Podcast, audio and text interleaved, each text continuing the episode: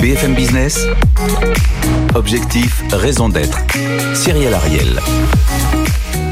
Bonjour à tous, j'espère que vous allez bien. Alors cette semaine dans Objectif Raison d'être, nous allons parler de sobriété numérique, notamment dans le secteur des télécoms. Nous recevons alors le directeur général de SFR, l'opérateur numéro 2 en France, Grégory Rabuel, et face à lui le challenger de la semaine et le fondateur du collectif d'experts en numérique responsable, Greenit.fr avec Frédéric Bordage. On rentre tout de suite dans le cœur du sujet. Ils sont là, ils sont deux et ils s'engagent. BFM Business. Objectif, raison d'être. Les entreprises face aux défis de la RSE. Et en effet, nous allons parler de sobriété numérique dans cette émission. Il faut le rappeler, le secteur du numérique est responsable de près de 4% de nos émissions de gaz à effet de serre dans le monde. C'est pourquoi, on le rappelle, hein, SFR et BFM Business font partie du même groupe Altis. Il faut bien le stipuler. Alors, Grégory Rabuel, directeur général de SFR. Alors, il y a quelques mois, il y a euh, Stéphane Richard, donc le PDG du groupe Orange, qui est venu sur ce plateau. Lui, il a une raison d'être statutaire dans le groupe Orange. C'est le premier opérateur à télécom à avoir inscrit une raison nous en sommes où chez SFR Alors chez SFR, on y travaille. Euh, on a la volonté d'avoir également une, une raison d'être dans les prochains mois. À ce stade, euh, on n'a pas à attendre d'avoir cette raison d'être comme la loi Pacte le, le, le, permet pour pouvoir prendre des engagements importants. Donc SFR, depuis très longtemps, a pris des engagements à la fois sociétaux et environnementaux. Vous avez une fondation, vous aussi? Absolument, on a une fondation SFR depuis euh, des, extrêmement longtemps, peut-être 15 ans. Euh, et au travers de nos engagements sociétaux et environnementaux, on, a un objectif simple, c'est que chaque citoyen euh, français doit pouvoir avoir accès au numérique. Donc, euh, on s'est associé à Emmaüs, euh, l'association que tout le monde connaît. il y a une dizaine d'années, on a créé Emmaüs Connect, qui est donc une émanation de, de cette association et qui a pour objectif de servir l'inclusion numérique, c'est-à-dire qu'on reçoit des personnes qui sont en difficulté ou qui sont exclues du numérique. On leur donne des téléphones, on leur donne de la connexion, on les forme et donc avec ça, on les équipe et ils sortent de cette exclusion numérique. Ça, c'est un élément essentiel pour nous. Ça veut dire que d'ici quelques mois, peut-être, SFR va annoncer du coup une raison d'être statutaire. Oui, c'est possible. Bien sûr, on y travaille, mais ce qui est très important, c'est de se dire, bien sûr qu'il y a cette raison d'être qui peut apparaître et qui peut être concrète là-dedans, mais sans attendre, on a des actions tous les jours et c'est le plus important pour nous. Tous les opérateurs, d'ailleurs toutes les entreprises, parlent aujourd'hui de neutralité carbone.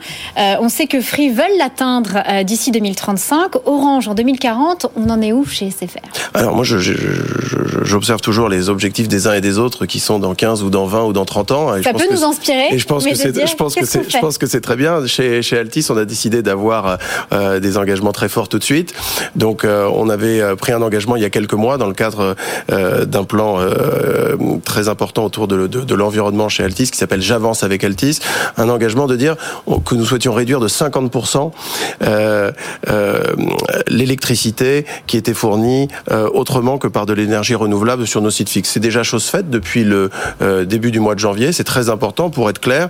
On a fait un partenariat avec Équateur, qui est un fournisseur euh, d'énergie euh, euh, renouvelable. Vous allez capitaliser, capitaliser là-dessus justement pour parler de votre neutralité carbone? Absolument. Et à, ce titre-là, effectivement, c'est une bonne illustration de ce qu'on fait, c'est de se dire, on prend ce partenariat avec Équateur, on fournit de l'énergie renouvelable pour alimenter tous nos sites en, en, énergie renouvelable.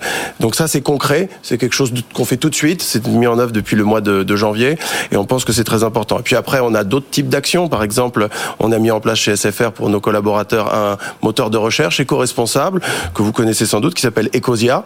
45 euh, recherches équivaut à un arbre planté dans le monde. Ils Exactement, c'est quand même 130 millions depuis leur lancement en 2009 et c'est allemand. Absolument. Et 100% des utilisateurs SFR chez nous, de nos collaborateurs qui l'ont utilisé, veulent continuer continuer à utiliser Ecosia. Donc voilà, ça c'est un autre exemple de notre ambition sur la neutralité carbone. Merci beaucoup Grégory Abiel. On va faire intervenir tout de suite Frédéric Bordage. Là, on parle de plantation d'arbres euh, en termes de compensation. Euh, vous en pensez quoi, vous, Frédéric Bordage?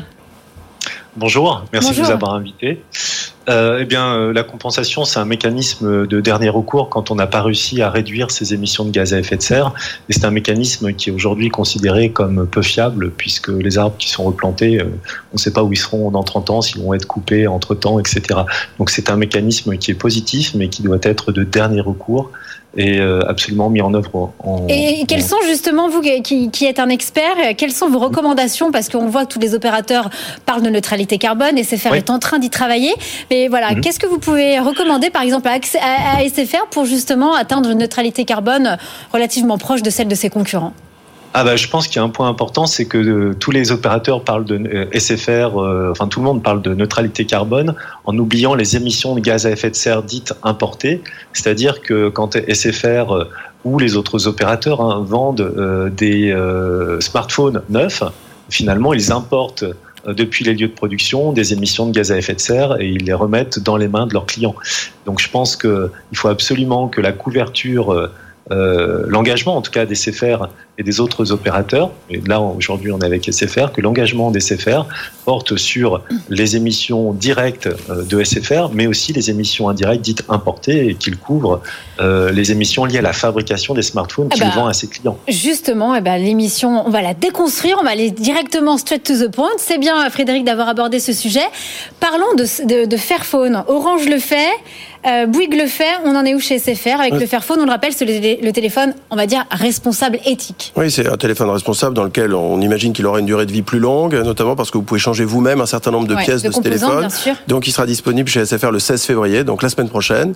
Donc c'est un lancement important pour nous parce que ça nous tenait à cœur de pouvoir proposer. On peut le redire, on a un peu un scoop ici. Le 16 février, donc chez SFR, il y aura donc le, lancement du Fairphone. Oui, bien sûr qu'on y va et on pense qu'il y a une partie de nos clients qui seront très intéressés par, euh, par ce type de mobile. Juste pour répondre à monsieur, à l'instant, euh, Effectivement, on importe un certain nombre de, de, de choses de l'étranger, mais c'est à ce titre-là qu'on a une politique aussi de transport très volontariste, puisque 95% euh, des transports que l'on réalise, les approvisionnements qu'on fait venir, on le fait faire euh, en bateau à la place de l'avion. Donc c'est une décision très forte de notre part. Vous utilisez, vous utilisez plus du tout d'avion comme frais, par exemple 5%, 5%, euh, voilà, et 95% en bateau.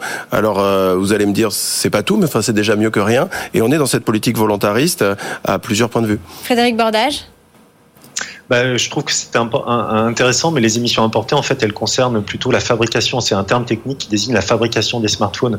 Et donc, c'est très intéressant ce que vous abordez sur la logistique, et c'est euh, il faut, il faut le, le saluer. Euh, mais l'important, en fait, le gros des impacts environnementaux de la téléphonie en France est lié à la fabrication des terminaux.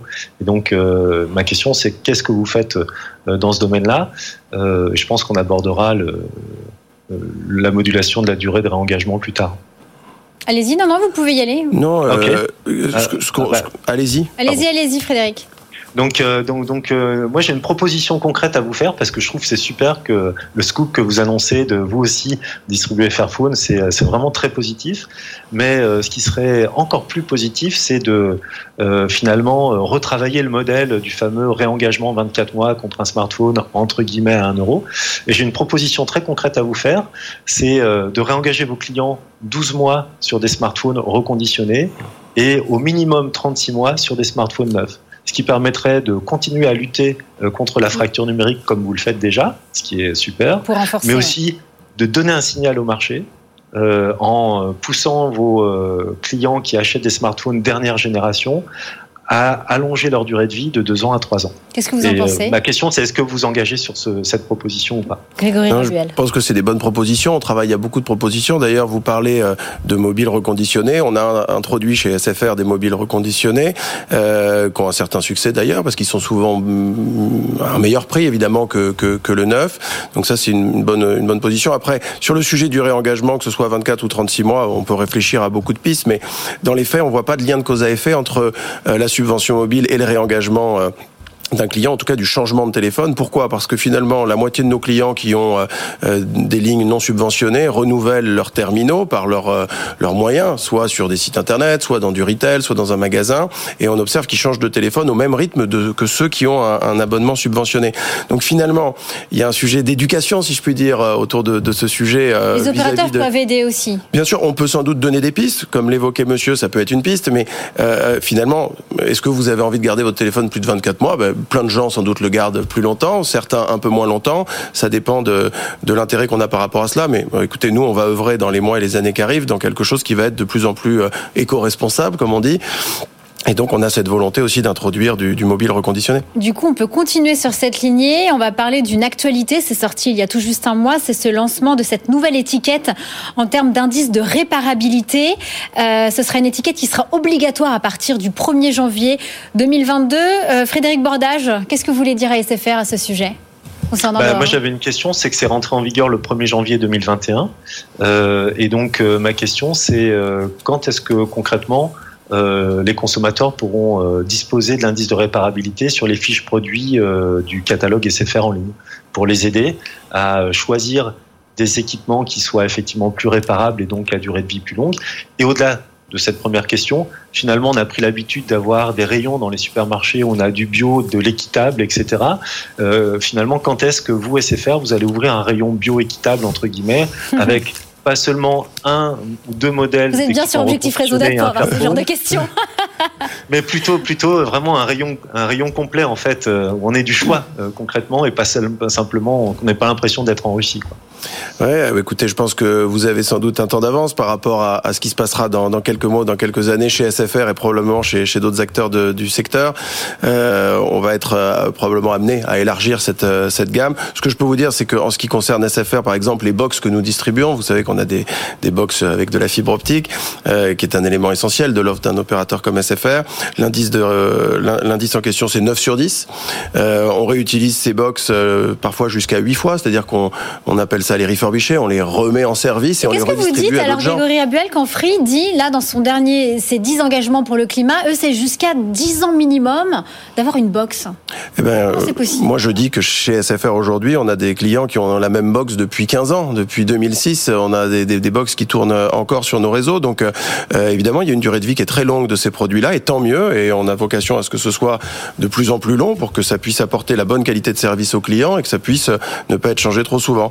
Donc euh, effectivement, chez nous, c'est déjà le cas. On peut l'utiliser jusqu'à 8 fois pour le même client, euh, avec une durée de vie d'une dizaine d'années, effectivement, parfois un peu plus, comme je viens de vous, vous l'évoquer. Alors, on ne peut pas faire une émission euh, sur les télécoms sans aborder euh, rapidement quand même la 5G. Qu'est-ce que vous dites aux maires qui justement ont pris des moratoires contre la 5G Je parle notamment de Lyon, de Grenoble avec Eric Piolle, Bordeaux ou encore Montpellier. Comment vous faites pour discuter avec ces maires qui sont contre la 5G Et est-ce que, voilà, pour vous, la 5G, c'est véritablement comme disent d'autres opérateurs, ça va permettre voilà la connexion des objets connectés. On n'a pas le choix. Nous ne sommes pas des amiches. Mmh. Alors plusieurs remarques. D'abord, euh, vous voyez par exemple, vous citez Lyon. J'ai été rencontrer le maire de Lyon il y a deux mois à mon initiative. On a passé un bon moment ensemble. Et le lendemain, j'ai ouvert la 5G à Lyon et ça s'est très bien passé. Pourquoi? Parce qu'il faut discuter avec les maires. Il faut comprendre leurs enjeux, euh, leur euh, leur stratégie et il faut rassurer sur c'est quoi la 5G versus aujourd'hui la, la 4G. Et on a eu une discussion très constructive et en l'occurrence, on, on a ouvert. Il y a d'autres villes comme Paris, par exemple, où la 5G n'est pas encore non, c'est aux alentours de Paris, mais c'est pas Paris. Oui, la subtilité du moment, c'est que si vous êtes à Saint-Ouen, à Neuilly, à Boulogne, ici, vous avez la 5G, mais pas à Paris. Rabuel, est-ce que c'est efficace Donc la 5G, c'est obligatoire déjà, c'est une nécessité pour désengorger le réseau 4G, puisque sinon dans quelques mois, vous n'allez plus pouvoir ni téléphoner ni échanger de la data. Donc toutes les villes vont passer à la 5G, c'est sûr et certain. Frédéric Bordage, rapidement, qu'est-ce que vous en pensez vous? Bah, nous, la question qu'on se pose, c'est est-il euh, judicieux au moment où on parle de sobriété numérique de déployer la 5G sur tout le territoire, puisque c'est la promesse sur le, la page d'accueil du site web SFR. Alors que la 4G marche, marche, bien. Alors que, la, alors que la 4G fonctionne partout et surtout, a-t-on réellement besoin de la 5G partout sur le territoire? Ce qui va se superposer avec le déploiement de la fibre optique et donc on va avoir deux réseaux très haut débit partout alors qu'on parle de sobriété numérique. Rapidement, Grégory Rabiel, pour conclure. D'abord, vous dire que la fibre optique, elle est euh, complémentaire à la, à la 5G, donc euh, c'est pas parce qu'on déploie l'un qu'on peut pas déployer l'autre. Deuxièmement, vous dire que oui, dans toute la France, on va déployer la 5G, mais que ce sera progressif sur des années et qu'à court terme, dans toutes les grandes villes, si vous n'avez pas de la 5G, vous pourrez plus téléphoner. Donc, on est obligé de le faire et ça, ça, aborde, ça donnera des, comment dirais-je, des éléments disruptifs d'usage avec des très grands débits. Ok, merci beaucoup. On passe tout de suite au débrief de la semaine. BFM Business. Objectif, raison d'être. Le débrief. Alors nous accueillons avec grand plaisir le président de l'ADEME, de l'Agence de la transition écologique, avec Arnaud Leroy. Bonjour et bienvenue Arnaud. Bonjour. Alors, qu'est-ce que vous avez pensé de ce débat riche sur la 5G, sur la neutralité carbone, sur la raison d'être des engagements donc de SFR en termes de sobriété numérique et surtout comment ces grands acteurs de télécom peuvent faire véritablement pour réduire leur impact, leur impact carbone et aussi s'intéresser peut-être au scope 3 bah écoutez, moi j'ai trouvé que c'était intéressant, un déjà de voir euh, des opérateurs comme SFR euh, mordre à l'hameçon de, de, tout ça. Donc c'est un, un, vrai sujet. Pendant très longtemps, il y a eu quand même, on va dire, un peu du, surplace sur ces sujets-là. Donc c'est vrai que on avance pas mal. Je pense que la question de la compensation soulevée par Frédéric Bordage est, importante hein, parce que c'est une solution qu'on voit poindre, qu'on prend à certains égards, mais en même temps, ça doit vraiment être le dernier recours. Donc il faut faire attention à ça. Et euh, la question des arbres, il y a quand même pas mal de sujets. Hein. Vous pouvez voir ce qui se passe dans certains pays ou même euh, parfois en France. Donc attention à ça. Il faut planter des arbres, certes, mais en tout cas, il ne faut pas que ce soit non plus une, un alibi. Donc, il faut vraiment être vigilant par rapport à ces, Voilà, il faut repenser vraiment en amont euh, que de planter des arbres. Sinon, effectivement, ça, enfin, aujourd'hui, ça, ça, peut, c'est quand même, quand même synonyme de greenwashing. Exactement, donc il faut faire attention à ça. Il y a un besoin, hein, il y a un besoin, ne serait-ce que dans la forêt française. Par contre, il faut, je pense, travailler au plus près du terrain avec les pour choisir les bonnes essences, les essences qui vont su survivre à la comment dire à l'impact climatique qu'on subit actuellement. Donc voilà, donc moi j'insiste euh, sur ce qui a été dit tout à l'heure, hein, la grande partie de la pollution, en tout cas des, dégâts ou dommages environnementaux liés au numérique. Il y a certes les émissions, mais il y a surtout la phase de fabrication, avec aujourd'hui un ressources qui est pas anodin. On en parle assez peu, mais on a une cinquantaine de, de, de minerais ou de métaux qui sont mobilisés pour construire un smartphone ou une tablette. Bah, il faut absolument qu'on arrive à organiser un euh, démontage, la collecte parfois de ces euh, de ces métaux. Donc c'est un, un, premier point aussi. Donc ça ne veut pas dire euh, qu'il faut tout de suite le faire. Il y a toute la partie donc qui a été évoquée de reconditionnement où il y a un vrai marché. Donc ravi d'entendre que Fairphone fera son, son entrée, le nouveau modèle dans les, les vitrines de, d'SFR. Après, je pense que ce qui était dit tout à l'heure par rapport au, au corner euh, éco-responsable par rapport à ces thématiques liées au numérique, à mon avis, je veux pas euh, revoir euh, le business model de SFR, mais ça risque d'arriver beaucoup plus vite, en tout cas en termes de demande, que ce que peuvent croire euh, certains états-majors. Je vais, je, vais laisser, je vais laisser répondre Grégory Rabuel et je tiens tout de même aussi à préciser BFM Business et SFR, nous, nous faisons partie du même groupe Altis. Grégory Rabuel, qu'est-ce que vous pourriez répondre justement à, Arnaud Leroy? Je pense qu'il a raison sur un certain nombre d'aspects. Quand je vous donne l'exemple du moteur de recherche qui en contrepartie ça produit des arbres, on n'attend pas que de cette action-là des, des choses. Vous savez, on a des data centers qui produisent beaucoup de chaleur, sur lequel on est beaucoup remis en cause. Vous à juste dans le free cooling, oui, ça. Absolument, dans le free cooling, mais euh, euh, pas que. C'est-à-dire qu'on utilise la chaleur qu'on produit, par exemple à Strasbourg, début mars, euh, nous allons lancer avec la maire de Strasbourg quelque chose de très intéressant. On produit beaucoup de chaleur dans le data center de Strasbourg. On a fait des travaux, on utilise cette chaleur pour aller ensuite apporter de, de l'électricité et, et, dans le centre-ville de Strasbourg pour les habitations. Ça, c'est un exemple concret euh, qu'on met en œuvre tout de suite. Pour oui pour terminer, mais ça, on fait. Euh, non, mais je suis, tout à fait d'accord que la, la, chaleur fatale, comme ça s'appelle, euh, générée par les data centers, est, est, une source très intéressante pour du de, comment dire, de l'énergie, même de la chaleur tout court, hein, qui permet, par exemple, de, de chauffer des espaces collectifs. Mais on, le fait, on, le fait à Paris, je crois. On chauffe une piscine, on chauffe aussi des. Voilà. voilà donc ça, ça c'est très intéressant, surtout qu'on est quand même amené aussi à discuter du développement des data centers euh, sur notre sol, hein, parce qu'il y a une mmh. volonté aussi de souveraineté numérique. On n'en a pas encore parlé tout à l'heure, donc il y a quand même pas mal de, de, pression pour rapatrier ou construire de plus en plus de data centers sur le sol français. Merci, merci beaucoup Arnaud. Nous avons malheureusement pas le temps et on passe tout de suite à l'impact de la semaine. BFM Business. Objectif, raison d'être. L'impact de la semaine. Alors cette semaine, nous allons mettre en lumière, et je suis sûre que mes trois intervenants ne connaissent pas Télécop. Est-ce que ça vous dit quelque chose, Grégory Rabuel Non. C'est le premier opérateur télécom coopératif qui s'est engagé et qui a été créé en avril 2020, donc euh, durant ce premier confinement. Et ils ont notamment lancé en décembre dernier le premier, le premier abonnement mobile. Ils sont actuellement 650 abonnés, 200 sociétaires, et chaque semaine, ils ont droit à une centaine de, de nouveaux clients. Ils ont notamment lancé en 2021 leur première offre de téléphonie mobile, basée notamment sur le tout nouvel indice de réparabilité avec un indice minimum de 8 sur 10. Ils ont un forfait unique, 10 euros par mois, appel et SMS inclus en France métropolitaine, avec 2 euros par giga de données mobiles. Et Télécop, bien évidemment, on parlait d'obsolescence programmée, encourage à réparer votre téléphone mobile, notamment avec un réseau de réparateurs ou d'entraide sociétaire. Ça vous évoque quoi, Grégory Rabuel? Moi, ça Télécop. Ça D'abord, je connaissais pas, mais je trouve que c'est une bonne initiative dans un marché qui est assez concurrentiel, assez difficile, mais peut-être qu'ils vont trouver une place, je leur souhaite, en tout cas, avec un positionnement un peu particulier. En tout cas, je serais ravi de les rencontrer parce que je ne connaissais pas cette initiative. Euh, Frédéric Bordage, vous devez connaître, ah. vous, Télécop alors en fait, je connais Télécop avant même euh, que ça soit créé. Ah. Concrètement, ce sont des acteurs euh, militants comme Fairphone et c'est une très très bonne nouvelle, je pense, qu'il y ait des opérateurs alternatifs comme Télécop qui apparaissent et avec des valeurs qui sont vraiment portées, avec une offre cohérente qui permet de, bah, de réduire considérablement l'empreinte environnementale associée à sa téléphonie. Est-ce que, ça veut dire, Frédéric Bordage, que vous allez souscrire chez Télécop du coup? Alors oui, je, serais ravi en fait euh, de souscrire chez eux. Et ça me fait penser aussi à une autre entreprise qui fait la même chose, qui s'appelle Common, euh, qui elle loue euh, des, des Fairphones. Donc on a des petites pépites comme ça, comme Telecop, comme Common et d'autres, qui, qui sont des petites pépites qui inventent finalement le, les télécoms de demain d'une certaine façon. Alors pas forcément à l'échelle d'un grand opérateur comme SFR et du réseau des SFR, mais qui commencent à proposer des alternatives et qui vont, j'espère, influencer positivement les grands opérateurs. Arnaud Leroy, termine le mot de la fin. Qu'est-ce que vous en pensez de ces nouveaux euh, acteurs, disrupteurs, ces jeunes euh, entrepreneurs bah écoutez, tout ça, c'est toujours très positif. J'espère qu'ils vont réussir à percer, premièrement. Et c'est toujours intéressant que on, ait une variété euh, d'alternatives, de modèles d'affaires. Donc moi, je pense, comme Frédéric, c'est plutôt positif.